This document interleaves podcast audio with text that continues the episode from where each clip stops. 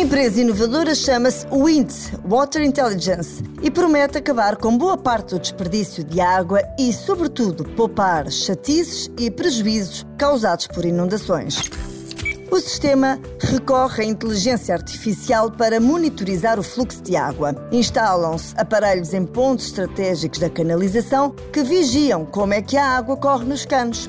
Se forem detectadas alterações preocupantes, o sistema envia alertas para o telemóvel e até pode mandar fechar algumas válvulas, impedindo assim inundações.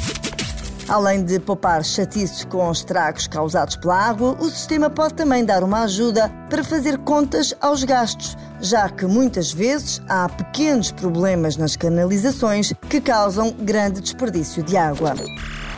Se os benefícios já serão visíveis em casas particulares, imaginem empresas. Aliás, este sistema já foi adotado, por exemplo, pela Microsoft ou pela HP em alguns edifícios na Europa.